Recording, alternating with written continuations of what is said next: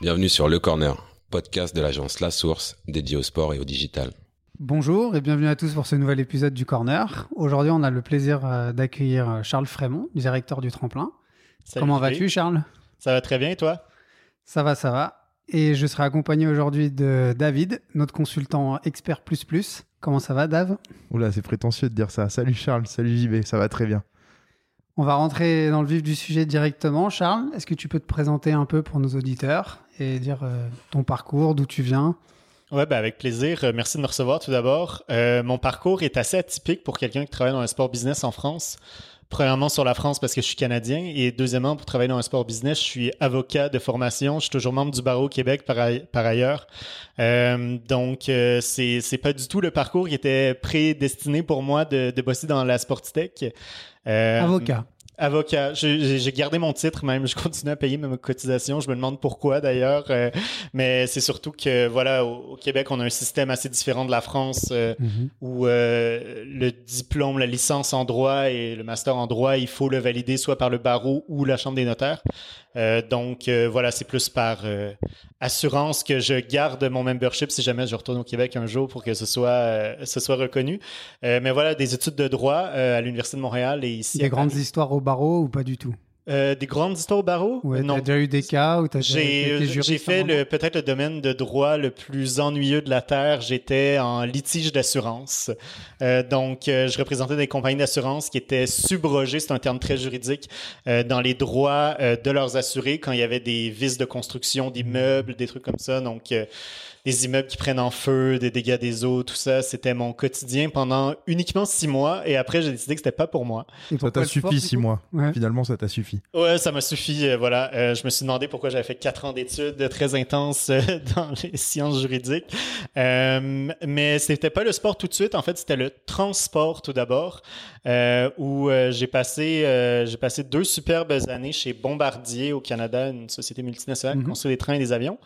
Et donc, euh, j'étais juriste euh, dans la division ferroviaire. euh, et donc, je, j'étais surtout attitré au département de réponse aux appels d'offres. Donc, on répondait à des appels d'offres pour des projets de construction de métro, d'opération, maintenance de systèmes de transport collectif dans les Amériques. Et donc, j'étais le juriste attitré à ce département-là. Donc, on, je faisais de l'analyse de risque, etc. Et j'avais toujours été passionné par le sport. Je savais que c'était une vocation chez moi. Je voulais bosser dans le sport. J'avais aucun contact. J'étais au Canada. Du coup, Et du coup, venu à euh, Paris? pas, Ou- pas tout de suite. Pas tout de suite? Euh, non, j'ai euh, en fait j'ai j'ai euh, candidaté pour faire le master FIFA. J'ai été Ah, choisi oui. Euh, et du coup je suis parti en 2014 pour euh, un an, euh, trois mois en Angleterre, trois mois en Italie, trois mois en Suisse. C'est trois mois en Angleterre? Et trois mois en Angleterre, c'était pas à Londres en plus, c'était à Non. Leicester, euh, qui ont gagné la Champions League, euh, pas la Champions League, la Première League, juste après que je sois passé. Donc je me dis que j'ai peut-être, euh, je suis un peu superstitieux, donc j'ai peut-être eu un rôle. Non, donc Et les trois mois à Neuchâtel? Euh, ben, c'est magnifique Neuchâtel. Ok. Tu devrais le savoir d'ailleurs, ouais. mais c'est c'est magnifique. Euh, j'y pour trois mois, c'est parfait. Mm. Euh, et ensuite, euh, voilà, euh, j'ai j'ai été à Lausanne euh, pendant deux ans et demi suite au Master FIFA, où j'ai travaillé dans une boîte de conseil stratégique euh, pour des organisations sportives euh, qui s'appelle Burson Wolf, euh, la division sport. Et donc, euh, je faisais surtout du conseil pour des fédérations internationales qui cherchaient à se rapprocher du secteur public, notamment des villes qui étaient intéressées à acquérir leurs événements. Hmm. Euh, et aussi euh, du conseil pour des villes dans leur stratégie de place branding et d'attractivité par le sport et les grands événements sportifs. Euh, c'est ce qui a fait que j'ai développé une certaine connaissance euh, du, du secteur sportif, des grands enjeux euh, du monde du Et sport. d'où le secteur public et le positionnement des villes. Exactement. Et, et donc, quand j'ai vu l'offre au tremplin, je voulais un rôle qui était peut-être moins politique et me rapprocher du pratiquant, me rapprocher du fan, me, Ok. me rapprocher de l'athlète de haut niveau. Et donc, euh, Et c'est comme ça que, donc, du coup, des études et de ces premières, enfin, stages ou boulot dans le sport, du coup, t'es rentré au tremplin. Exactement. Et donc, je suis rentré au tremplin en septembre 2017, tout d'abord comme responsable de l'accompagnement des startups. J'avais jamais rencontré une startup avant. Je savais pas du Alors, tout qu'est-ce Pour, qui pour compose nos le business. auditeurs, euh, va falloir que tu présentes le tremplin. Oui. Oui, pardon, parce que je pense que euh, tout le monde ne sait pas ce qu'est le tremplin. C'est, t'as tout à fait raison. je, je te laisse le présenter. euh, Donc, euh, le tremplin, euh, pour la faire courte, on est une plateforme d'innovation dédiée au sport. Donc, Mhm. euh, la, la version simple de l'expliquer, c'est de dire qu'on est un, on est un Incubateur. de start-up. Mhm. On est beaucoup plus que ça. En fait, euh, le tremplin, on réunit trois types d'acteurs autour d'un même écosystème qui sont évidemment les start-up, euh, les, nos partenaires corporate privés et les institutionnels. Donc, euh, les Mais institutionnels. à l'origine, c'était une volonté. Enfin, si tu, si tu peux en parler un peu, là, je, Ouais, je, je digressais, mais est-ce que c'était une volonté des pouvoirs publics, donc de la ville de Paris, euh, Paris Senco, qui est son antenne, d'avoir une certaine attractivité du territoire pour Paris, ou est-ce que c'était avant tout une volonté euh, privée avec les partenaires, ou est-ce que c'était les deux En fait, c'est venu concomitant en 2014. C'est venu concomitant, c'est-à-dire que l'idée de base de créer un incubateur dans le sport venait de la ville de Paris et de l'INSEP, qui sont deux de nos partenaires institutionnels. Le centre Euh, de la performance euh, sportive. Exactement. Mm. Euh, et donc, euh, les deux avaient l'idée de créer un incubateur pour start-up dédié au sport. Euh, à l'époque, euh, c'était dans les premiers balbutiements de l'idée de candidature euh, de Paris 2024. On était en 2014 environ. Euh, et du coup, le stade Jean Bouin euh, avait, il y avait eu une, une cérémonie d'inauguration de la construction du stade. Et au-delà de l'aspect stade, il Mhm. voulait créer un ré- véritable hub du sport français et parisien dans le stade. Et donc, ils ont eu l'idée d'y d'y- installer le un, un incubateur de start-up. Euh, et c'est là que euh, la ville de Paris a donné le mandat à Paris Co. En fait, le Mhm. tremplin, on n'a pas d'identité juridique. On est un des programmes thématiques de Paris Co, qui est l'agence de développement économique euh, et d'innovation de Paris et de la métropole. Donc, on est, on est indépendant. On est une association sans Mhm. but lucratif. On est indépendant. On, on, on Et a une votre partie- objectif est vraiment de pousser le tissu économique social, enfin local, ou c'est d'accompagner les startups dans le domaine du sport? Voilà, nous pour le tremplin. Ouais. Mais la, la mission de Paris Co, euh, je peux vous la dire texto, Ouais, elle est très claire, c'est d'agir avec les entrepreneurs pour la transformation durable de la cité. Et donc, cette mission-là est euh, décuplée dans 12 euh, incubateurs ou 12 Mhm. domaines. Le tremplin, on est dans celui du sport. On a le Welcome City Lab dans le tourisme. On a le Swave dans la fintech. Bref, je pourrais en nommer euh, tout plein. Et donc toi, tu es responsable maintenant, enfin en étant directeur du tremplin, tu es directeur de la verticale sport pour Paris Senco du coup. Exactement. Euh, jusqu'à maintenant. Et là, il y a eu quelques évolutions dans les derniers jours, euh, justement, qui, euh, qui, qui m'amènent à prendre de nouvelles responsabilités tout en gardant la casquette du tremplin. Ok, d'accord. Et du coup, le tremplin, ça a été lancé en 2014. Ouais, l'idée euh, du tremplin ou l'annonce de la création du tremplin a été faite en 2014. Euh, en 2015, on a accompagné, on a, on a commencé à accompagner nos premières startups, une première promotion. Donc de la première 17 cohorte était de première 2015. cohorte euh, sont arrivées au printemps 2015. Et cette première cohorte, justement, c'était très lié à la performance sportive du fait de ce lien à l'INSEP ou c'était déjà dans une volonté de euh, penser à des choses liées aux infrastructures sportives, à- Aux euh, au digital, aux fans, etc. Ouais. C'est une très bonne question. En fait, nous, le sport, on l'entend au sens très large au tremplin. C'est-à-dire qu'on touche à toutes les verticales du sport, que ce soit, comme vous l'avez dit, comme fan, les athlètes de haut niveau, les pratiquants licenciés, les pratiquants libres. Euh, donc, on touche vraiment le- au sport au sens très large. Et en fait, nous, euh, et c'est toujours le cas aujourd'hui, ceux qui sélectionnent les startups, c'est nos partenaires. Et nous, on fait du sourcing de startups. Donc, l'équipe du tremplin, on, on- on ne fait pas Hmm. juste que recevoir l'entrant en matière de candidature. On va sourcer aussi des startups, euh, on va les chasser et on les chasse en fonction des, des volontés des besoins de nos partenaires. Donc, aujourd'hui, on a 12 partenaires. À l'époque, au, niveau de la, cré- au moment de la création en 2014-2015, j'étais pas là, donc je pourrais pas vous dire exactement Ouais. avec combien de partenaires. Il y avait la Ville de Paris, il y avait l'INSEP, euh, il y avait le ministère des Sports, euh, le CNOSF, il y avait la Française des Jeux qui est là depuis le début et qui est toujours là aujourd'hui. C'est Décathlon, non? Euh, Decathlon, ils sont arrivés en 2019. 2019, Euh, donc, voilà. récemment. Exactement. Il y avait Nike. Et donc, nous, euh, dès 2015, la première promo, en fait, elle a été choisie par les partenaires qui étaient en place euh, à cette époque-là. Donc, c'était pas uniquement performance ou euh, Hmm. clubs et associations C'est très sportives de large, Paris. quoi. Très large. Et au global, tu sens déjà des évolutions dans les besoins de si tu prends déjà, euh, on va dire 5 ans, Ouais. 5 promos, tu vois déjà une évolution dans les besoins des institutions? Bien sûr, on les voit dans les besoins des institutions, on les voit aussi dans le type de candidature qu'on reçoit au tremplin. Il y a des projets qu'on a sélectionnés dans le cadre de notre deuxième promo, notre première promo de start-up, euh, qui aujourd'hui, on voit des structures qui ont exactement le même projet qui se crée Et en fait, ce qu'on réalise, c'est que ben, au niveau de l'offre, euh, c'est sûr qu'il y a des nouvelles idées à chaque année. Il y a des nouveaux projets, il y a des nouveaux business models. Il peut y avoir des, des projets qui sont très similaires, mais avec un business model différent, avec un go-to-market différent, avec des clients différents, malgré le fait que la techno est très similaire. Donc, ça, on ne dit pas non. Mais euh, c'est clair que ce qu'on remarque, c'est qu'au niveau de l'offre, pas qu'il y a un épuisement, mais c'est vrai qu'après sept promos de une vingtaine de startups en moyenne ça tourne un peu en rond. Ça tourne un peu en rond. La créativité, il y a des limites parfois et, mm. et on commence à la voir. Par contre, nos partenaires nous évoquent des nouveaux sujets sur lesquels travailler à chaque année. Euh, je vous dirais que moi, quand je suis arrivé au tremplin en 2017, le sport en entreprise était vraiment euh, presque tous nos partenaires nous disaient au-delà euh, du cœur business qui peut être le sport ou non parmi nos partenaires, parce qu'on travaille avec PWC, on travaille avec la Maïf, on travaille avec la Française des Jeux, bon, qui ont un volet Paris sportif, mais pas que. Hmm. Euh, eux ont aussi des considérations d'avoir euh, du bien-être auprès de leurs salariés et donc sont à la recherche de solutions qui vont encourager le bien-être, la pratique d'activité physique par leurs collaborateurs, etc. Donc oui, ça, on l'a vu, le sport en entreprise en 2017, c'était très, très, très... on était très sollicité pour ça.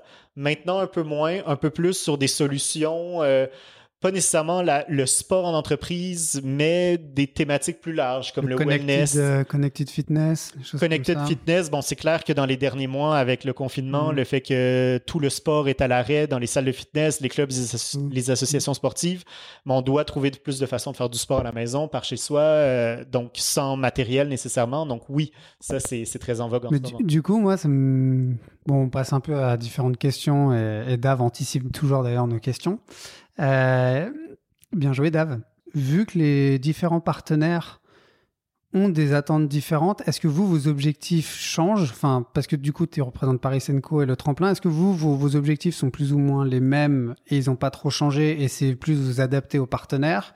Ou est-ce que vous avez toujours la même feuille de route? Ou est-ce que, à vrai dire, à chaque cohorte, vous êtes plus ou moins flexible et vous changez nous, nos objectifs euh, sont les mêmes au plan macro, c'est-à-dire que comme je l'ai évoqué, on a un positionnement associatif. Hmm. On n'est pas lié à aucun fonds d'investissement. On n'est pas monocorporate, c'est-à-dire qu'on travaille avec plusieurs organisations institutionnelles et privées. Euh, donc, nous, le, KPI principal, et ça peut sembler très large et très vague, ce que je vais dire est presque ésotérique, mais on y croit vraiment, c'est la valeur qu'on crée. Euh, et la valeur qu'on crée pour le territoire parisien, le territoire de la métropole et le territoire français au sens plus large, euh, parce qu'on a des partenaires avec le ministère des Sports, avec le CNOSF. comment tu la mesures, cette valeur, du coup? Ben, c'est une question qu'on se pose très souvent.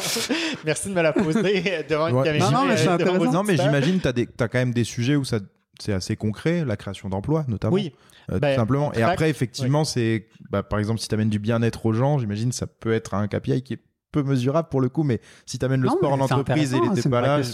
Mais euh, nous, quand on, quand on démarche une immense société comme Nike, qui est peut-être une des plus grandes marques au mhm. monde, on, dans mon pitch commercial pour dire vous devriez être partenaire du tremplin, je leur dis pas vous allez vendre plus de paires de baskets à cause de nous. Mais mhm. par contre, vous aurez l'occasion de travailler sur des projets davantage liés au quotidien des Parisiens dans leur pratique du sport parce que vous allez être assis au comité de pilotage à côté de la ville de Paris, à côté euh, du ministère des Sports qui ont les mêmes priorités que vous, qui est de faire de la pratique sportive ou de la pratique d'activité physique une habitude Donc tu leur donnes un peu du réseau, tu leur donnes un peu des feedbacks utilisateurs ou users de, enfin, de gens potentiellement qui vont utiliser, voire même de la veille exact. un peu stratégique sur les tendances de demain, puisque comme tu es sur des early stage euh, startups, du coup, c'est aussi ça pour eux qui peuvent euh, venir voir au tremplin. Exactement. Et nous, c'est ce qu'on leur dit quand on leur présente des startups dans le cadre de comités de sélection, de pitch. C'était la semaine dernière, d'ailleurs. Euh, on leur dit toujours, n'évaluez pas si vous, vous, allez collaborer avec cette startup-là demain matin, mais réfléchissez à l'idée. Après, faites-nous confiance pour les accompagner et d'ici quelques années, ben, ça pourra devenir un partenaire intéressant pour vous. Laissez-les grossir. Exactement. Non, les Laissez-les évoluer, laissez-les mm. grandir et, et ensuite, euh, et, c'est ce qu'on remarque aussi, ça peut créer un effet déceptif chez les startups de dire Ah, c'est génial, j'ai été pris au tremplin. On est le premier incubateur euh, de startups du sport en France. On est très réputé ailleurs en Europe et même dans le monde. Donc, c'est quand même un grand gage de qualité pour une startup que, que de rejoindre notre programme. Et donc, elle pense que dès son arrivée, on va la présenter à Nike, on va la présenter à Decathlon, on va la présenter à tous nos partenaires et qui vont signer des contrats. C'est pas comme ça que ça fonctionne. Mais ce qu'on remarque, c'est que les premières années, les startups, ils peuvent avoir un petit effet déceptif de ce côté-là parce que je pense qu'elles sont assez satisfaites globalement de Mm. l'accompagnement qu'elles reçoivent. Mais c'est souvent deux, trois, quatre ans, même une fois que la startup n'est plus au tremplin, qu'elle va constater toute la valeur ajoutée qu'on a pu lui amener en termes de, de business. en Oui, ce, que Mhm. tu dis, ce que tu dis ce- est vrai parce que quand tu es dans une startup, quand tu l'as créé, ton business model, euh, il est encore assez incertain en plus. Donc aller voir un grand groupe avec un business model euh, un peu bancal, c'est aussi compliqué. Donc effectivement, et puis toi, tu perds en crédibilité. Si demain tu vas voir, euh, je sais pas, Nike pour reprendre Oui. cet exemple, et tu leur proposes quelque chose, mais en fait ton business model il est pas le- il est pas le bon pour que eux puissent prévoir Mm. euh, à t'intégrer, etc. Finalement, toi, tu te brûles les Tu ailes en tant que tremplin, et, et pour eux aussi. euh, en Bien sûr, c'est exactement ça. Euh, vous avez reçu Omar El Zayat euh, il y a Ouais. quelques semaines euh, sur le podcast, euh, qui, est, qui est- qui est mon ancien boss en fait, et qui, est- qui est- qui est, qui est vrai. aussi un, un ami. Et, et Omar, bon, quand il me parle de son travail euh, chez Paris 2024, qui me dit, et c'est c'est- c'est ce que j'avais pu constater aussi quand je travaillais à Lausanne avec des fédérations internationales, JB, tu connais bien ce monde-là, c'est des sociétés ou des organisations qui sont risk adverse. Euh, elles sont allergiques au risque. Il ne peut pas y avoir le moindre risque sur aucun de leurs produits. Alors à ce moment-là, évidemment, de collaborer avec une startup qui pivote très, très régulièrement, et c'est normal, c'est très compliqué. Mm. Alors c'est pour ça que ben, est-ce qu'on travaille avec euh, des Nike, euh, des, des CNOSF, euh, l'INSEP, c'est la même chose. Il faut leur dire, écoutez, laissez le temps aux startups de se développer, faites-nous confiance pour bien les guider là-dedans. Bien sûr, on les implique, ces partenaires-là, dans l'accompagnement des startups pour qu'ils partagent les réalités euh, de leur secteur respectif. Il faut Euh, qu'ils aient un référent ou une cellule innovation qui leur permette aussi Exactement, de comprendre euh, exactement. et Et qui tampon. Et ça, on a appris aussi au tremplin depuis, euh, depuis maintenant, depuis 2014, à, à bien enclencher des dynamiques euh, partenariales Mm. en fonction qui doivent être les bons interlocuteurs qui sont en place pour mener à ce qu'on appelle des POC, là, des proof of concept, euh, qui sont, qui doit être impliqué, qui ne doit pas être impliqué aussi, parce qu'il y a souvent des fonctions qui sont un peu plus freins dans les Mhm. organisations. Euh, donc ça, on, on comprend beaucoup mieux ces dynamiques-là et on est, on, quand on Ouais, aborde un nouveau apporter un peu partenaire. plus de valeur. quoi. Exactement. Euh, Je voulais revenir à quelque chose parce que tout à l'heure, tu as mentionné Paris et la France. Mais du coup, enfin, la compétition vis-à-vis des startups, et euh, vu que, euh, étant mentor au tremplin, j'ai vu aussi que vous avez pas mal de demandes euh, à l'international. Je voulais savoir un peu comment tu vois ça aussi, enfin, votre rôle, vous, le tremplin, parce que tu parles de créer de la valeur. Est-ce que c'est que de la French Tech, à savoir, on n'est que des startups qui viennent de France, ou est-ce que, enfin, on s'est vu à la Global Sports Week euh, en début d'année. Je- J'ai vu que vous reviez le, le tremplin Invest avec d'autres partenaires euh, Ouais. sur 2021. Ouais. Donc comment, enfin, comment vous positionnez vis-à-vis de l'international, les startups aussi internationales euh, tu, tu peux nous en dire plus là-dessus? Donc, l'international au tremplin ne se limite pas qu'à mon accent. Euh, euh, ce qu'on fait, en fait, c'est qu'on on a euh, le... Pas mal ça. C'est- c'est- Pas mal. Bon pitch. J'en ai des bonne petites comme ça, tagline. J'essaie de, les, Ah. j'essaie de les placer une fois de temps en temps. Euh, non, en fait, le, le tremplin, on a un grand privilège ou, ou c'est pas un privilège, en fait, ça vient de l'audace de la ville de Paris et de l'INSEP à l'époque et de Paris Co. euh, du fait qu'on a été le premier incubateur ou accélérateur spécifique au sport en Europe. Euh, on a été créé à peu près en même temps que celui des Dodgers à Los Angeles. Mhm. Euh, l'idée Même par- avant. Même avant. Ok, bon. Dodgers t'étais- 2015. Exactement. Donc, on était peut-être même le premier au monde. Euh, et du coup, euh, on a euh, dans bon, on a toujours la réputation d'avoir été le premier à avoir été créé. Et donc, on, on a une vidéo corporate. Je vous encourage à, tous les auditeurs d'aller la voir sur le site du tremplin. Ça dure deux minutes. Elle est très marrante. Mais c'est surtout qu'on voit la carte du monde en 2014 quand le tremplin a été créé. Euh, et on était le seul picto avec euh, maintenant celle en 2020 où euh, juste en Europe seulement, il doit y avoir euh, au moins 24, je pense qu'il y en a 24 euh, plateformes d'innovation spécialisées dans le sport qui ont été créées et qui nous ont contactés. Donc nous, on a un positionnement vis-à-vis d'elles euh, où on se dit, bon, avant de voir si on va travailler ensemble, on essaie de voir s'il y a vraiment de la qualité derrière et s'il y a un réel Mhm. programme d'accompagnement et qui peuvent sortir des vraies startups qui vont créer de la valeur. Mais si c'est le cas, on ne voit personne comme des concurrents et on échange. D'ailleurs, tu as assisté au comité de sélection la semaine dernière, euh, JB. Euh, en fait, nous, on a une mission à- au sein de Paris Co d'attractivité du territoire parisien. Et donc, quand on Et donc, pour l'attractivité, ça veut dire. d'attirer des grosses boîtes, euh, ben, des grosses startups ou des scale-up à l'international qui identifient le marché français comme un marché à fort poten- potentiel et de leur dire, ben, nous, on peut vous accompagner sur Vous le territoire français, vous aider à trouver votre product market fit Donc, c'est à la fois grossir des startups françaises, et les et les exporter. accompagner et les exporter, mais Mhm. c'est aussi intégrer des startups étrangères Voilà. qui peuvent avoir une proposition de valeur pour euh, Paris, pour vos partenaires. Exactement. Sachant que euh, le, le volet startup française est de loin la priorité. Bien sûr. Euh, C'est-à-dire que nous, euh, on- Oui, mais il peut y avoir une certaine émulation euh, à travailler. Enfin, si tu es un, une, une early stage startup, d'avoir une scale-up ou une growth stage startup qui vient, du coup, tu peux aussi les voir et tu as des mentors, mais ça peut aussi être euh, intéressant pour eux de voir comment ils se sont positionnés, comment ils ont créé leurs produits aussi. Exactement. Et nous, l'idée aussi, euh, je, je, je, je parlais tout à l'heure du fait que dans l'offre euh, Sportstech développée par les startups, il- pas qu'il y a un épuisement, mais, mais on, bon, on tourne souvent autour des mêmes sujets. Mhm. Euh, on a au tremplin cette volonté et on a fédéré notre, un comité d'alumni en fait euh, depuis quelques mois pour travailler avec ces alumni pour fédérer davantage la Sportstech et faire en sorte que euh, au lieu quand on fait pitcher des startups devant une fédération sportive, on n'ait pas 15 solutions dont plusieurs sont une variation autour du même thème, mais qu'elles puissent proposer des offres packagées, qu'elles puissent Ah, ensemble. oui, Donc, puissent fusionner aussi même dans certains cas.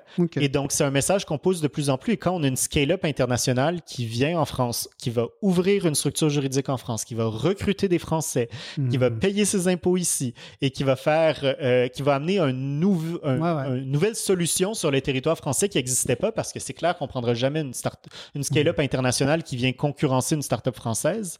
Ben, ça aide un peu tout le monde et ça aide à fédérer un peu euh, la Sportstech ici autour euh, de, de plusieurs offres et ça aide aussi les startups françaises à mieux connaître les marchés à À mieux se l'international. développer. Et donc, euh, Ouais, moi j'avais une question par rapport à ça. C'est là on a parlé beaucoup de produits, offres, euh, et il y a le côté après investisseur. Euh, J'imagine que c'est pareil. Du coup, quand on parlait du, tr- du- tu parlais du tremplin Invest euh, pendant la Global Mhm. Sports Week, le but c'est d'avoir des investisseurs français, européens et après vraiment à l'international, au global, qui vont s'intéresser du coup aux startups que vous représentez. Exactement. Et donc, dans le cadre du tremplin Invest, euh, pour nous, l'idée, c'était d'avoir un- une plateforme, en fait, qui allait fédérer tous les acteurs européens ou internationaux de la Sportstech, donc les autres accélérateurs avec lesquels on travaille et on échange régulièrement. Et parce que y a, tout le monde se regardait un peu en disant, on est sympa, euh, tu vois, JB, tu as assisté à ces meetings-là à Lausanne, euh, au spot, euh, c'est c'est toujours euh, très agréable, mais on se regarde, on se dit ouais, c'est cool ce que tu fais, tu as des belles startups, mais après, qu'est-ce qu'on fait derrière? Tu sais, Mm. là, il y a toutes sortes d'idées de programmes d'Erasmus, de startups entre accélérateurs européens. Ce qui est très compliqué, c'est qu'on a tous des formats différents en fait ou des modèles différents. Euh, nous, on a un format associ- un positionnement associatif. Euh, Il y a London Sport euh, qui a son hub euh, qui s'appelle Sport Tech Hub, qui est Mm. très similaire, qui est une initiative de la ville euh, de Londres et qui vise par contre à accompagner uniquement des startups qui sont dans la pratique sportive pour inciter les Londoniens à pratiquer davantage euh, de sport. Euh, donc, eux, on échange régulièrement avec eux parce qu'on a exactement le même positionnement. Euh, par contre, d'autres programmes qui sont maqués Qui viennent du uniquement à- viennent du privé ou qui sont juste maqués à un fonds d'investissement, ben, il y a moins de synergie de par nos positionnements respectifs, justement. Donc, le Ouais. tremplin Invest, nous, ce qu'on a voulu faire, c'est de faire rayonner Paris à travers la Global Sports Week comme étant la capitale euh, de, de l'innovation dans le Mm, sport. Et donc, ce qu'on fait, c'est qu'on a fait des partenariats avec sept autres accélérateurs à l'international. Ils nous envoient chacun, ils sourcent chacun une startup par un événement local qui est brandé Tremplin Invest euh, Qualifier. Euh, ça se fait dans les prochaines semaines, Du coup, c'est justement. un peu une compétition européenne où vous avez les meilleurs sur Même tous ces territoires. Parce qu'on a euh, Sportec Tokyo, on a Stadia qui est aux US, Ouais. euh, on a euh, bon Sportec Hub qui sont plus en Europe, Mm. euh, à Londres, voilà et donc donc on a on, on a Colosseum qui Ouais, est la footprint est vraiment internationale. Exactement. Et l'idée, c'est que chacun de ces sept accélérateurs-là nous envoie une startup qu'ils ont préqualifiée. En France, évidemment, on a sept startups, donc la moitié des startups qui pitchent est française, Mhm. euh, dont cinq du tremplin, une d'Adoc Sport euh, à Montpellier et une euh, d'Outdoor Sports Valley à Annecy. Et donc, euh, donc c'est, à travers ces préqualifications-là qu'on forme notre groupe de 14 startups et on organise le tremplin de veste. Ce sera à la Global Sports Week du 1er au 5 février. Euh, l'année dernière- 2021. Ça fait- 2021, oui, pardon. Non, non. Euh, en 2020, c'était justement au début février aussi. Là, on l'avait fait en physique au Carrousel du Louvre parce qu'on Mhm. était dans un monde ancien où on n'avait pas, on savait pas trop ce qu'était un pangolin ou le COVID. Euh, mais, mais Là, ça va être digital. euh, Là, ça va être full digital, ce qui nous permettra de toucher des investisseurs vraiment de partout dans le monde et de montrer quand même cette super boîte française à des investisseurs qui viennent d'un peu partout. Et donc, euh, c'est pour ça que oui, on amène aussi euh, des, des, des startups internationales pour pitcher devant plein d'investisseurs internationaux, mais il y a aussi sept startups françaises qui auront un véhicule à l'export extraordinaire à travers cette Ouais, et puis vous avez été pionnier en Europe, donc euh, c'est quand même euh, c'est quand même une belle réussite. Euh, moi, je voulais revenir aussi sur euh, les sélections euh, et revenir un peu plus en France. Tu as parlé du fait que ça tournait un peu en rond, que ça s'épuisait. Vous, je, vous venez de faire la, la nouvelle cohorte euh, dans laquelle euh, j'ai pris part en fait, Oui, au merci. sélection.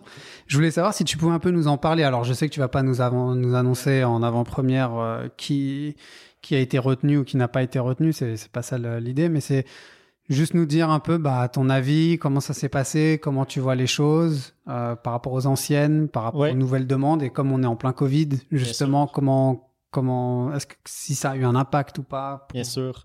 Euh, tout d'abord, sur le fait qu'on tourne en rond ou qu'on a cette impression-là, euh, ça se reflète pas dans les 20 startups qu'on a choisies. Euh, Hmm. c'est des- ce sont des nouvelles idées euh, et on est très enthousiasmé par cette nouvelle euh, promo. Donc là, j'ai déjà dévoilé un teaser sur le fait qu'il y a 20 startups dedans. Euh, mais Une belle cohorte, 20, 20 startups. voilà. Ça fait beaucoup hein, à gérer. On se, ça, fait, ça fait beaucoup, mais on a, on a des bons mentors comme JB. euh, on a euh, une super équipe. euh, on a des super partenaires qui sont investis. Donc, on a les capacités d'accompagner 20 startups par année. Euh, ce que je peux dire sur la cohorte, euh, donc voilà, on a quand même de nouvelles idées. Mhm. On en est très, euh, on est très heureux de ça. On a aussi impliqué des fondateurs de Startup Alumni dans le jury cette année euh, parce que justement dans cette optique de vouloir fédérer la sportstech et ramener les startups un peu plus ensemble, Hmm. on a des alumni qui ont euh, quand même euh, qui, qui, se, qui, qui, qui collaborent avec plein de startups un peu plus jeunes. On pense à des MyCoach, à des Bisport qui sont passés par le tremplin, Johnny, Vogo. Vogo. Mhm. Ils sont très à l'affût de ces nouvelles technologies ou de ces nouvelles startups qui se créent parce qu'ils voient des partenariats potentiels et ça crée Ils énormément de valeur pour la à une jeune- intégration aussi. Exactement, potentiellement aussi. Mhm. Euh, donc, euh, donc, on les a impliqués, ces alumni-là, et donc on a choisi aussi beaucoup d'idées euh, qui plaisaient aux alumni sur euh, justement des produits qui sont complémentaires aux leurs et qui peuvent euh, aller créer davantage de valeur dans le cadre du développement d'une offre un peu plus holistique au profit de fédérations, au profit de collectivités. Et puis ça peut les aider à mieux se structurer. Vous, vous les accompagnez et en même temps, pour eux, c'est une proposition de valeur supplémentaire. Exactement. totalement bénéfique. Et quelle est la maturité euh, d'une startup qui veut rentrer au tremplin? Est-ce qu'elle est très early stage? Parfois, elle a déjà levé de l'argent. C'est que Mhm. c'est il y a un peu de tout. Il y a un peu de tout. On a deux, deux types de programmes. On a un programme amorçage qui s'adresse euh, aux startups qui ont un premier prototype, donc une phase bêta, une phase bêta, pardon, euh, si c'est une solution digitale, un, proto euh, tangible, euh, un MVP, un minimally viable product pour un, un objet physique ou même une solution digitale. Et ensuite, ça, c'est le programme amorçage. Donc, tu as au moins ça, tu n'as pas de traction, tu as peut-être commencé à échanger avec quelques clients potentiels, mais sans plus. Ensuite, on a un programme décollage. Donc, le cursus, en général, c'est que les startups font un an en amorçage. Ensuite, une fois que tu as un peu de traction, tu passes en décollage pour deux années. Et donc, c'est le cursus de trois ans. Donc, nous, on fait de l'accompagnement sur la durée. On ne fait pas un accompagnement très serré sur trois à six mois comme d'autres accélérateurs. Et vous avez des critères objectifs pour euh, la différence entre amorçage, décollage? Faut qu'il y ait par exemple un, un annual minimum revenue, Ouais. C'est- recurring c'est- C'est revenue. difficile de mettre des critères objectifs parce que, justement, vu qu'on adresse toutes les verticales du sport selon ton, ton, ton key target, c'est très difficile d'avoir Mhm. Ouais, les mêmes C'est métriques. trop éclectique. Exactement. Donc, nous, ce qu'on dit, c'est que décollage, il faut que tu aies un début de traction. Et amorçage, tu n'as pas de début de traction. Donc, euh, c'est-à-dire qu'une startup qu'on sélectionne en général, là, sur la, sur la septième promo de 20 startups, je crois qu'on a 10 startups en amorçage et 10 en décollage. Donc, Donc c'est-à-dire c'est quand même beaucoup plus early stage, Nav. C'est quand exactement. même, euh, ils sont pas trop sur des round series B ou. eh. Et, j'avais une autre question du coup, mais peut-être que j'anticipe encore dans tes questions, j'espère que tu m'en voudras pas. Non, non. Mais après, dans cet accompagnement, qu'elle soit early stage ou non, euh, quels sont les besoins principaux de ces startups? C'est-à-dire, est-ce que c'est d'un point de vue financier où elles demandent d'être le plus accompagnées? Est-ce que c'est dans un du côté plutôt orientation produit, market fit? Euh, Est-ce qu'il y a un peu un besoin commun finalement tout. où tu, tu te rends compte? Voilà. Merci de répondre pour moi, JV. Ça me permet de, de souffler un peu. Oui, euh, non, mais il y a de tout. Il y a tout, Euh, ouais, vraiment. Il y a de tout. Euh, c'est l'univers des startups. Bon, j'ai commencé en disant que j'avais jamais rencontré ou échangé avec une startup ou un entrepreneur avant d'arriver Ouais. au tremplin. Bon, c'est un peu grossier parce que oui, j'avais déjà fait le truc, mais j'avais, c'était pas du tout un monde que je connaissais bien. Euh, je l'ai fait pendant deux ans de l'accompagnement direct de startup. Je comprends très bien l'univers maintenant. Et sur les deux ans, j'ai dû accompagner quoi, 80 startups différentes et c'était 80 cas différents. Mais ce Euh, qui est sûr, c'est qu'elles ont toutes besoin d'accompagnement, en tout cas. Exactement. Ça, c'est clair. J'ai jamais rencontré une startup qui a pas besoin d'accompagnement et on dit souvent, on fait des, on fait des présentations sur la culturation euh, au profit de nos partenaires et des trucs comme ça. On leur montre c'est quoi une startup, des trucs comme ça. Et ce qu'on dit, c'est que une startup, une fois que tu as ton premier MVP, Hmm. si tu as honte du- de la première idée de proto que, que tu avais fait, c'est bon, c'est bon signe. Euh, si tu pas honte, c'est très mauvais signe en général. Donc oui, c'est c'est l'univers d'une startup, ça pivote tout le temps, c'est agile et c'est ce que les gens admirent chez elle, mais ça peut aussi euh, engendrer de la schizoph- schizophrénie parfois. Mais, mais non, mais c'est ça. Je sais que dans le, dans le early stage, enfin pour rebondir un peu sur ce que demandait euh, David, euh, sur le early stage, ce qui compte énormément plus que le, le prototype ou le produit ou même euh, le business model ou l'étude de marché, c'est vraiment l'équipe. Oui. Euh, on dit souvent qu'une équipe euh, moyenne avec un beau projet, ça risque de capoter, alors qu'une super équipe avec un projet moyen, bah, ils vont le bonifier. Euh, pour, pour toi, euh, vous, avez, vous avez une demande particulière vis-à-vis de vos partenaires ou du jury ou par rapport aux startups, quand, même quand ils sont pris et que l'équipe est un peu bancale ou Comment vous regardez euh, cette notion un peu de l'équipe de la startup? L'équipe, ben, premièrement, dans les dossiers de candidature, on demande les CV des fondateurs. Après, sur une base de CV, on, moi, je, même quand je reçois des candidats en entretien euh, de recrutement, c'est très difficile de te faire une idée uniquement sur un CV. Donc, dans le formulaire de candidature, pour la première fois cette année, on a inscrit des questions euh, un peu plus personnelles euh, Mhm. sur, euh, par exemple, d'où vous vient votre intérêt ou votre passion pour le sport, euh, d'essayer de, de voir quels sont. On leur a demandé quel est un challenge que vous avez dû surmonter personnellement dans votre dans votre vie, pas nécessairement dans votre carrière, et comment vous y êtes-vous pris? Pour nous, c'est le genre de d'éléments de réponse euh, qui nous permettent d'évaluer est-ce que la personne a un bon esprit entrepreneurial? Après, c'est pas tout donné. Quand on parle d'équipe, nous, ce qu'on regarde surtout, c'est la complémentarité des expertises au sein de l'équipe. C'est-à-dire que un projet ultra tech qui n'a pas de tech internalisé, ça c'est terminé, on regarde même pas le Ouais. dossier. Euh, donc euh, Si tu as deux business développeurs euh, et Exactement, pas de CTO, c'est un peu dommage. quoi. Exactement, c'est très compliqué. Euh, après, il y a des cas qui nous font mentir. Aussi, des fondateurs seuls, on n'aime pas vraiment ça en Mhm. général. C'est pour ça que tu m'as posé une question sur l'équipe et pas juste sur le Exactement. ou les fondateurs. Euh, il y a une startup qui nous fait mentir au tremplin dont on est très fier, qui s'appelle Airfit. Ils font des structures euh, sportives connectées. Euh, c'est une startup qui est fondée par Pierre Paquin, qui est un ancien skieur de haut niveau.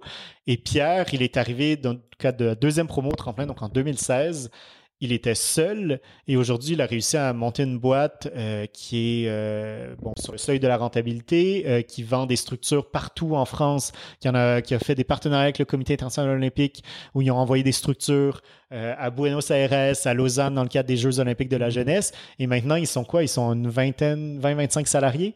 Donc oui, il y a des cas qui nous font mentir. Ça peut exister. Et tant mieux, Mais mais, c'est rare. c'est rare. C'est l'exception qui confirme la règle. Voilà.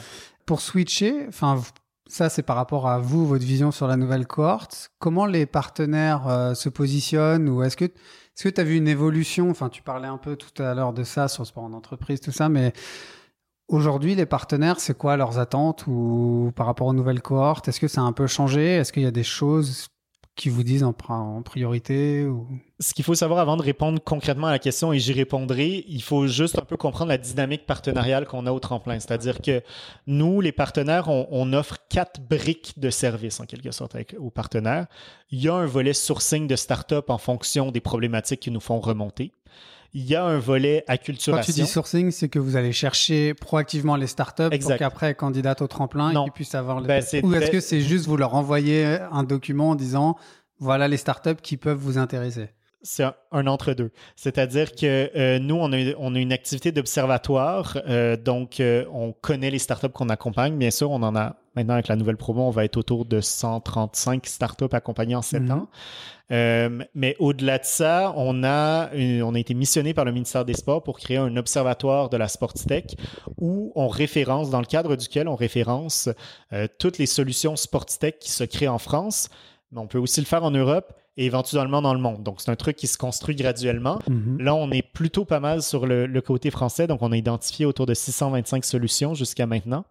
Euh, évidemment, les appels à candidature nous aident à faire remonter les nouvelles idées. Mhm. on, regarde ça avec humilité, bien sûr. On, sait que c'est pas toutes les startups du sport qui candidatent chez nous, mais on a des softwares ah, vous avez une bonne compréhension aujourd'hui. Exactement. Euh. Donc, on a un mapping très important. Alors, c'est ce qui fait que les startups qu'on choisit, oui, ce sont les partenaires qui les choisissent, bien sûr avec l'aide de mentors comme toi, mhm. avec l'aide d'alumni, mais ça met moins de pression euh, sur la proposition de start-up qu'on peut donner aux partenaires que de choisir absolument toutes les start-up qu'il faut choisir. Donc, nous, quand on parle de sourcing, c'est vraiment l'identification de solutions qui sont le plus pertinentes pour nos, nos partenaires hmm. en fonction des besoins qui nous remontent. Donc, ça, c'est ça. Il y a un volet acculturation où on organise des ateliers. On le fait, par exemple, avec le CNOSF. C'est bien ça. Oui, non, mais je ben. rigole, mais c'est hyper important hein, pour nos auditeurs. Enfin, parce que dans les grands groupes, euh, les gens, euh, enfin, start-up, tout ça, les labs, c'est l'effet waouh, mais quand il faut travailler avec une start-up ou qu'il faut intégrer une start-up, enfin, c'est pas un supplier euh, lambda. Enfin, c'est pas comme si on allait demander à Microsoft de délivrer une solution. Ils sont pas euh, avec un CA de plusieurs millions. Ils répondent pas dans l'heure nécessairement. Et enfin, faut comprendre aussi la, réalité de l'autre côté. Exactement. Et ça, on a développé cette compréhension-là de ce que tu viens d'évoquer, JB, euh, avec le temps euh, les premières années où le CNOSF était partenaire du tremplin, on faisait pitcher des startups devant, euh, devant des, des référents, euh, des innovations, pas nécessairement des référents innovation. le CNOSF a, mis en place une initiative où chaque fédération doit identifier un référent en interne qui va piloter les sujets d'innovation. Mais c'est pas quelqu'un qui fait de l'innovation à temps plein, mais c'est quelqu'un qui doit s'intéresser pour le compte de la fédération à ça. Et donc, au début, on avait fait pitcher des startups devant des fédés. Bon, il y a des fédés qui sont beaucoup plus habitués d'échanger et structuré pour mhm. échanger avec des startups. Il y en a d'autres pour qui pas du tout. C'est une découverte. Et donc, ce qu'on a réalisé, c'est que c'est deux mondes qui se rencontraient. C'est euh, un Chinois qui parle avec euh, quelqu'un de la Creuse dans leur euh, langue différente, ou parfois c'est comme un Québécois qui parle avec un Français aussi. mais bon, ça c'est. vous faisiez maintenant vous faisiez tampon pour faire la traduction. Exactement. Et là, ce qu'on s'est dit, c'est que avant de faire faire des pitches de start-up comme on peut en faire avec d'autres organisations qui sont beaucoup mieux structurées en interne, qui ont un mhm. département d'innovation, c'est qu'on doit éduquer en fait les référents innovation des fédérations sur un qu'est-ce qu'une startup, qu'est-ce qui distingue une startup mm. de n'importe quel supplier lambda, euh, quels sont les bénéfices du digital, parce que souvent, quand on parle aux fédérations, c'est des sujets euh, qui sont liés aux clubs et associations sportives euh, et donc qui sont gérés dans la très grande majorité des cas par des gens qui sont des bénévoles, donc ils ont les mêmes process depuis des années. Et donc de leur dire ben pourquoi vous remplaceriez pas votre tableau Excel? Vous traquez un peu tout toute la gestion des chèques des licenciés à chaque année par une solution développée par Johnny et qui digitalise tout ça. et ça va vous simplifier la vie. Ah ben moi c'est parce que en fait euh, je fais ça avec mon tableau Excel depuis des années. Puis oui mais là il y a le chèque qui est obligé qui est oublié dans le fond du sac de sport euh, qu'on renverse son Gatorade dessus. C'est absolument pas du placement produit pour Gatorade ce que je viens de faire. Euh, ils sont pas partenaires du tremblin mais voilà c'est ce genre de, réflexion là et qui est tout à fait naturel et c'est pour ah ça qu'il y a tellement de freins à l'innovation. Donc le volet acculturation c'est une, grande, un grand aparté ah pour dire que c'est important et ça on le fait beaucoup Un troisième volet, c'est l'organisation d'événements d'open innovation pour nos partenaires. Ok. Donc, euh, par exemple, on va avoir un partenaire. euh, je peux le, euh, je peux donner l'exemple d'un truc qu'on avait fait avec Nike, par exemple, l'année dernière, où Nike a déménagé son siège social français de Saint-Ouen-l'Aumône à aux Champs-Élysées. Et donc, ils sont passés d'un énorme complexe où il y avait des terrains de foot, il y avait toutes sortes de trucs où les salariés pouvaient facilement bouger, à un site beaucoup plus petit sur les Champs-Élysées où ils voulaient quand même inciter leurs collaborateurs à continuer à faire du sport. Donc, nous, ils nous ont donné leurs problématiques, dit l'espace dont ils ont euh, à disposition en Vous avez interne. ouvert le stade de Jean-Bouin? Euh, non, on malheureusement, on n'a pas pu faire ça. C'est déjà un peu trop loin des Champs-Élysées pour que les gens de Nike viennent faire du sport le midi au stade Jean-Bouin et retourner euh, sur les champs euh, l'après-midi. Non, mais donc, en fonction de ces problématiques-là, nous, on a compris, un, manque d'espace. Deux, ils veulent des solutions qui créent du lien entre les, les collaborateurs. Donc, nous, sur le- la base de ce brief-là, ben, on est allé sonder nos startups en disant qui peut répondre à ce brief-là. Et là, on a organisé Vous une avez fait séance. une sorte de challenge ou un Exactement, contest ce qu'on appelle un reverse pitch où Nike est Mhm. venu exposer en quelque sorte leurs problématiques, leurs contraintes, etc. auprès Et ensuite, toutes les startups qui veulent y répondre nous disent Moi, je veux y répondre. Je réserve un créneau de 30 minutes. Donc, c'est des échanges avec Nike. C'est pas juste un pitch de 5 minutes et t'es parti. Et donc, ça, c'est le genre d'activité qu'on fait, donc l'OpenIno. Et le dernier volet, c'est sur ce qu'on appelle des, des, des projets euh, un peu plus institutionnels. Donc, on n'est pas des lobbyistes, on ne sera jamais des lobbyistes, mais on a quand même des très fortes institutions qui sont sur notre comité de pilotage. C'est-à-dire les acteurs publics? Les acteurs publics, donc euh, la Ville de Paris, euh, le ministère des Sports, le CNOSF et l'INSEP. Et donc, l'idée, c'est qu'il y a plusieurs de nos partenaires qui sont chez nous parce qu'ils veulent aussi, ils ont des thématiques communes avec ces organisations-là. Nike a une priorité de faire du sport une pratique ou une habitude quotidienne des Parisiens. C'est évidemment une problématique qui est chère à la ville de Paris, au ministère des Sports à l'échelle ouais. française et au CNOSF. Au CNOSF, surtout via les clubs et, et fédérations. Fédération. Euh, donc, comment nous, on peut fédérer un groupe de partenaires à collaborer avec des startups autour de thématiques communes. Et Travailler sur la même thématique. Exactement. Et dans tes partenaires, t'es obligé, tu peux avoir des concurrents, entre guillemets, c'est-à-dire que là, tu parles de Nike, mais demain, tu as le droit d'aller voir quand même toi Adidas ou vous Non. avez, vous avez, ouais, vous avez qu'un partenaire par, euh, Ouais. on va dire, silo Ouais, on a. Ben, j'aime pas dire qu'on est des silos parce qu'on les fait travailler ensemble, mais euh, on a, oui, évidemment, on a une exclusivité avec Nike euh, où ils ont pu identifier un certain nombre de, de concurrents euh, qui, qui ne souhaitaient pas avoir autour de la table, mais Nike et Decathlon peuvent euh, être concurrents sur certains secteurs. Bien mais sûr. ouais. Pourtant, euh, on les voit au comité de sélection, euh, ils aiment bien échanger entre eux. Euh, Je pense qu'ils font face à la même crise actuellement comme tout le monde du sport Mhm. et toute la planète euh, du COVID. Donc, c'est, ils aiment bien échanger aussi sur, sur, sur bon, évidemment, Sur off, mais, besoins, mais ouais. sur, sur leurs besoins, sur comment ils affrontent les challenges, etc. Mais sinon, à l'intérieur du groupe de partenaires du tremplin, on n'a pas vraiment de concurrents et au contraire, on cherche une complémentarité. C'est-à-dire que moi, je pourrais aller chasser des nouveaux partenaires puis en avoir 20, 25. Mais c'est Euh, pas le but. C'est pas le but. L'idée, c'est d'avoir un groupe quand même complémentaire. Et, et- et c'est ce qu'on réussit à faire actuellement. Ouais, comme ça, vous avez une belle proposition de valeur aussi vis-à-vis des startups, ce qui Exactement. vous permet aussi d'avoir des, des meilleures cohortes. Quoi. Exact. Euh, moi, je voulais rebondir sur un truc que tu as dit qui m'intéresse parce qu'à la source, on est pas mal euh, câblé sur le digital. Tu as mentionné euh, l'aspect digital et en quoi c'était important. Euh, je pense que c'est assez important. Bon, au-delà de la crise du, du Covid, euh, du fait qu'on ait besoin aujourd'hui du digital pour euh, continuer à garder le lien et euh, engage les différents euh, fans, euh, consommateurs. Euh, je pense qu'il y a une, euh, il y a quand même un besoin sur le sur le digital aussi pour les fédérations qui voient la participation de manière historique. Enfin, pendant longtemps, tu sais, se, se licencier, euh, c'était vu très euh, post deuxième guerre mondiale où euh, ça passe par la fédération, les gens se licencient et tout. Aujourd'hui, on se rend compte que dans le sport, de manière générale, il y a de moins en moins de licenciés, alors qu'il y a de plus en plus de gens qui font du fitness. Euh, donc, si on parle euh, en termes purement business, bah, ils perdent des market share. Euh, comment le digital et comment les, le CNOSF ou même leur fédération peuvent utiliser, ou est-ce que tu as des exemples au tremplin d'utilisation du digital pour justement essayer de, de toucher les nouveaux consommateurs, de toucher les jeunes, pour les amener un peu dans le giron, un peu plus traditionnel, aussi pour, qui font partie de vos partenaires. Et du coup, encourager à la pratique sportive, mais aussi à se licencier, à aller dans les clubs, plutôt que de rester euh, bah, euh, sur Zwift ou euh, prendre juste, euh, j'ai rien contre Fitness Park, mais sur un domaine, domaine purement privé, tu vois. Enfin, c'est c'est de ça que je me demandais, le, Ouais. le lien avec le digital et c'est ouais, la participation sous... C'est c'est une très bonne question et c'est un, un très bon point. Ce sujet-là est, est- est la pierre d'assise de notre partenariat avec le CNOSF, justement. Où, quand je parlais de, de- de- d'acculturation ou d'éducation, c'est Mhm. beaucoup ça. Euh, Il y a une.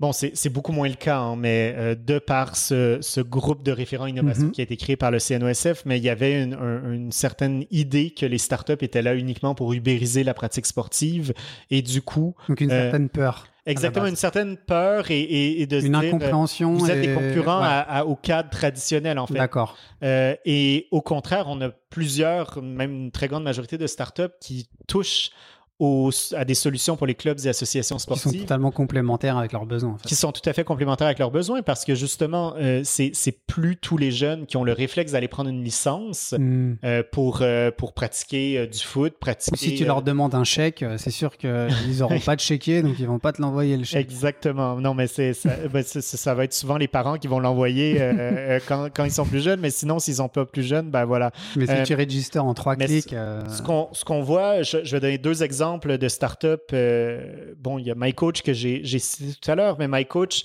développe des, des, des solutions numériques pour le compte des fédérations qui permettent Mhm. aux fédérations d'aller toucher tant les licenciés que les non licenciés. Je donne l'exemple de qui est du partenariat qu'ils ont avec la Fédération française d'équitation, par exemple, où le volet licencié euh, de l'appli va euh, permettre à chaque licencié de suivre son parcours de licencié, suivre son entraînement, hmm. euh, de pouvoir- accéder à des contenus. et d'accéder à des contenus, etc. Le volet euh, euh, Non licencié. licencié va permettre d'accéder à ces contenus-là, justement, Euh, mais c'est du contenu qui va être certifié par la Fédération française d'équitation. Donc, la personne qui va euh, faire une balade en cheval, je sais pas, je suis loin d'être un expert Mhm. en équitation, Ouais. donc je sais pas si c'est co- comme ça qu'on dit, mes excuses aux auditeurs équestres. Mais, ce que je veux dire, c'est que, justement, ils vont s'assurer que le contenu est, est, de qualifié pour par, par la fédération. Et donc, oui, il y a une proposition de valeur pour le non licencié. Et à force d'utiliser l'application, ben, peut-être que la personne va se dire, ben, ce serait peut-être que l'année prochaine, ça me tenterait, en fait, de prendre Mm. ma licence dans un club. Ça permet de cadrer en fait euh, le, comment dire la pratique. Exactement. Et c'est la même chose pour euh, une autre de nos startups qui s'appelle Sport et Rose et qui a fait un partenariat avec la Fédération française de natation. Sport et Rose, le principe est assez simple. Plus tu fais du sport, plus tu accumules des points et les points, tu peux les échanger Hmm, contre c'est des comme un réductions. loyalty programme. Exactement. Et en plus, eux, ils ont, un- ils ont deux business models, pardon. Un en B2B où ils vendent vraiment leurs solutions aux entreprises et un autre en B2C où toi, tu as Running Heroes que tu peux télécharger, Cycling Heroes. Exactement. Donc, ils ont vraiment toute la pratique pour le coup. Et là, ils ont lancé Swimming Heroes avec ouais. la Fédération française de natation qui cherchait justement une solution qui pouvait aller toucher des gens qui ne Encourager sont pas des licenciés. gens. euh. Exactement. Et donc, ça permet aux fédérations, ça, ça, ça garantit pas automatiquement que les gens vont prendre des licences, mais un, ça leur, ça permet de sensibiliser des non-licenciés à- aux avantages d'être licenciés. Et c'est surtout que ça donne à la fédération une tonne de data sur des gens que s'ils prennent pas leur licence, ils connaîtront Ouais. pas, ils auront pas dans leur, euh, dans Ouais, leur funnel. connaîtront quelque Et leur puis, et puis c'est, ça va dans, le, dans la tendance parce qu'aujourd'hui, tu deviens moins licencié. Alors, peut-être parce qu'on vieillit aussi, nous. Mhm. Mais euh, tu vas faire ton vélo, tu vas juste Ouais, ouais. euh, sortir ton vélo et aller faire du vélo. Tu vas courir, t'as pas besoin d'être dans un club pour aller courir. Tu vas faire ton foot, tu vas aller juste faire un urban avec tes copains. Euh, T'es pas licencié, donc en fait, effectivement, ça permet de cadrer vachement plus Ouais. la pratique. Exactement. Après, oui, la pratique aussi s'est développée comme ça parce qu'il y avait des acteurs privés qui sont venus et qui avaient une proposition de valeur. Tu parlais des urbanes, euh, voilà. Enfin, c'est facile pour réserver, euh, t'as les douches, c'est facilement accessible. Donc, t'as as plein de problématiques. besoin, ils ont euh, répondu à un besoin qui, qui fait sens. Sur lequel il n'y avait pas de réponse avant. Et euh, du coup, on va finir parce que finalement, le temps, le temps passe super vite. Euh, sur, sur ça, en fait, sur ces problématiques, je voulais avoir ton point de vue et, et le, le, le point de vue un peu du tremplin sur Paris 2024. Alors, Mhm. je sais qu'il y a la Coupe du Monde euh, 2023 dans Ouais. le rugby, mais voilà, Paris 2024, ça touche tous les sports et donc tout le mouvement sportif français. Euh, comment le tremplin se positionne par rapport, à, par rapport à ça? Est-ce que vous avez un peu une vision, une roadmap euh, avec vos partenaires, avec le mouvement Ouais. sportif et qu'est-ce que, enfin, c'est unique pour euh, pour fédérer et puis pour pousser vos problématiques et pousser le mouvement sportif français? c'est clairement unique d'accueillir euh, les, les JO. Qu'est-ce qu'est-ce que vous voulez en faire en fait? Qu'est-ce qu'on veut en faire? Donc, nous, euh, premièrement, on, ne travaille pas directement avec Paris 2024. Euh, on se connaît très bien, on, échange très souvent aussi. Hmm. Bon, évidemment, vu ma proximité, notre proximité avec Omar, euh, qui nous connaît bien sûr très bien. mais au-delà de ça, c'est qu'on travaille avec tous les acteurs qui les entourent le ministère des Sports, le CNOSF, la Ville mhm, de Paris euh, et l'INSEP sont, euh, sont, partie prenante. sont partie prenante au projet. Mhm. Euh, on a des partenaires privés comme la Française des Jeux qui sont partenaires officiels de Paris 2024 mhm. aussi. donc, on sait déjà qu'avec la Française des Jeux, ils nous ont mis sur notre roadmap sur les prochaines années, qui veulent trouver des solutions innovantes pour activer ce partenariat-là. Et donc, ils vont nous solliciter beaucoup et les startups pour justement trouver des nouvelles façons d'activer le partenariat. Donc, il y a une vraie complémentarité là pour activer. Et est-ce que vous avez prévu du coup des, essais en amont? Enfin, 2021, 2022, euh, j'en sais rien. Il y a un marathon, un, marathon fictif qui va avoir lieu où il y aura des tests avec certaines startups. C'est bah, là, il y avait une initiative qui avait été lancée par la ville cette année qui s'appelait Trocadéro 2020, où pendant tous les événements sportifs qui devaient avoir lieu cette année, euh, malheureusement, ils n'ont pas eu lieu pour les raisons qu'on connaît, euh, mais ils, ils, ils, installaient une, une grosse fan zone au Trocadéro. Euh, ça touchait euh, au JO de Tokyo, ça touchait à l'Euro 2020, ça touchait euh, à, Roland Garros. Mhm. et l'idée, c'est qu'il y avait des, des startups qui avaient, bon, on avait négocié au niveau Paris Co. Hein, donc, c'est pas uniquement pour faire des tests grandeur nature. Pour faire des, ben, pas nécessairement des tests, mais au moins des espaces de démonstration pour des startups qui puissent toucher aux, gens, aux citoyens parisiens qui allaient aller assister à ces événements sportifs sur le Trocadéro. Donc, il donnait une visibilité. Exactement. Exactement. Et donc, ça, c'est une des super collaborations qu'on a faites avec la ville euh, dans ce cadre-là. Malheureusement, ça n'a pas vu le jour pour les raisons qu'on connaît, euh, mais on était, les startups avaient été, euh, avaient été sélectionnées. Et, et, ça, il faut le dire aussi au niveau Paris Co, c'est pas que le tremplin qui touche au sujet JO, c'est l'ensemble de l'agence, étant mm. donné que, bon, évidemment, c'est un événement sportif, mais il y a tellement de considérations au niveau des transports, au niveau de la sécurité, au niveau Smart euh, Cities, Smart Cities euh, plus large, euh, au niveau des solutions de paiement aussi, de, de, de tout ça. Donc, donc, donc voilà, c'est un peu tout Paris Co. C'est une approche vraiment au niveau Paris Co. Ouais. ouais, puis c'est important d'éduquer les gens là-dessus parce que Bon, nous, c'est notre métier, donc c'est mm. facile d'en parler, de, de, de, comprendre en fait un peu les rouages, mais quelqu'un qui fait totalement autre chose dans sa vie, bah oui, il a envie de vivre Paris 2024, mais il comprend pas ce qui se passe derrière. Et donc d'avoir ces moments un peu vitrine, c'est super important. Bien sûr. Et on a aussi des startups. Euh, Vogo, tu nommais Vogo tout à l'heure. Vogo travaille déjà avec, sur les JO. Ils ont travaillé sur les JO de Pyeongchang. Ils doivent, ils devaient, doivent, je sais plus euh, comment dire, euh, sur les Tokyo 2020, qui aura lieu en 2021 du coup. Mais eux, ils ont un partenariat avec Panasonic, par exemple, qui est un top sponsor, qui est un sponsor au niveau mondial du Comité international olympique. Et grâce à ce partenariat-là que Vogo a avec euh, Panasonic, on comprend beaucoup mieux comment accompagner des startups qui veulent avoir leur solution sur les JO. C'est pas en leur présentant euh, le COJO qui vont signer un deal sur les JO. C'est pas comme ça que ça se passe. C'est beaucoup plus complexe. Il faut passer souvent par les sponsors. Il faut passer par les institutionnels. Euh, et donc, nous, on a cette compréhension-là maintenant. Donc, on peut guider les startups là-dedans. les aider. OK. Euh, alors, je suis désolé, je vais te garder 5 minutes de plus et tu m'as fait une super passe décisive pour, euh, pour le, dernier euh, topic que je voulais aborder. Euh, tu as parlé de Paris Co dans sa globalité. Euh, je sais que tu es directeur du tremplin, mais il y a un thème qui m'intéresse parce qu'on a pu en, en, parler un peu avant ce podcast. C'est le fait qu'en fait, vous allez intégrer trois autres verticales et que tu vas en fait devenir directeur d'un pôle wellness. Exactement. Euh, et ça, c'est très intéressant par rapport à la dynamique euh, sport euh, et puis on va dire sport and entertainment. Bien sûr. Euh, du coup, je voulais savoir si tu pouvais nous en dire un peu plus sur l'aspect bah justement fitness, mais aussi alimentation, santé et comment tout ça s'imbrique dans un pôle pas sport purement sport, mais plus wellness. Exactement. Donc, euh, le tremplin, donc oui, je, je, c'est effectif depuis la semaine dernière. En fait, je prends, je vais garder la, la direction. Exclusivité sur la source. Exactement. Attention. Ça fait une semaine. Euh, enregistré le vendredi soir. hein. en exclu pour l'instant.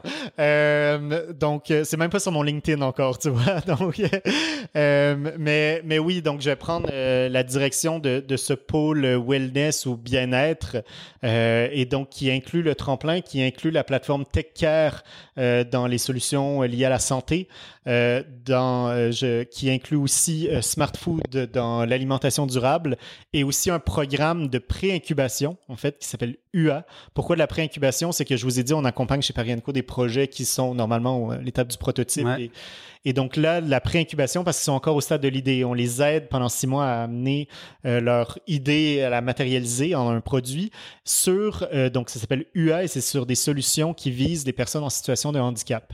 Et donc, je prends la direction de ce pôle-là euh, et l'idée, c'est justement de, de réfléchir de façon moins silotée Moins et plus transverse sur les thématiques plus générales du bien-être, du bien-être dans la ville, euh, du bien-être euh, en tant que citoyen parisien. Est-ce que euh, comment je peux mieux m'alimenter pour être plus actif et être donc plus en santé? Mm. Même si on est euh, en situation de handicap et qu'on n'a pas Et- les mêmes aisances, par Ouais, exemple. Et cette réflexion, elle, elle vient d'où en fait à Parenco Enfin, c'est très intéressant parce que de mon point de vue euh, purement personnel ou sur l'industrie, euh, je vois vraiment aussi un shift point de vue euh, VC. Donc Oui. euh, investisseurs et venture Oui. capital qui ont vraiment et d'ailleurs un de nos prochains invités euh, gère un VC et d'ailleurs a eu une dimension sport, mais maintenant a lancé un nouveau programme qui est plus Smart Cities, Mhm. donc qui s'intègre aussi dans Ouais. et puis même food. Oui.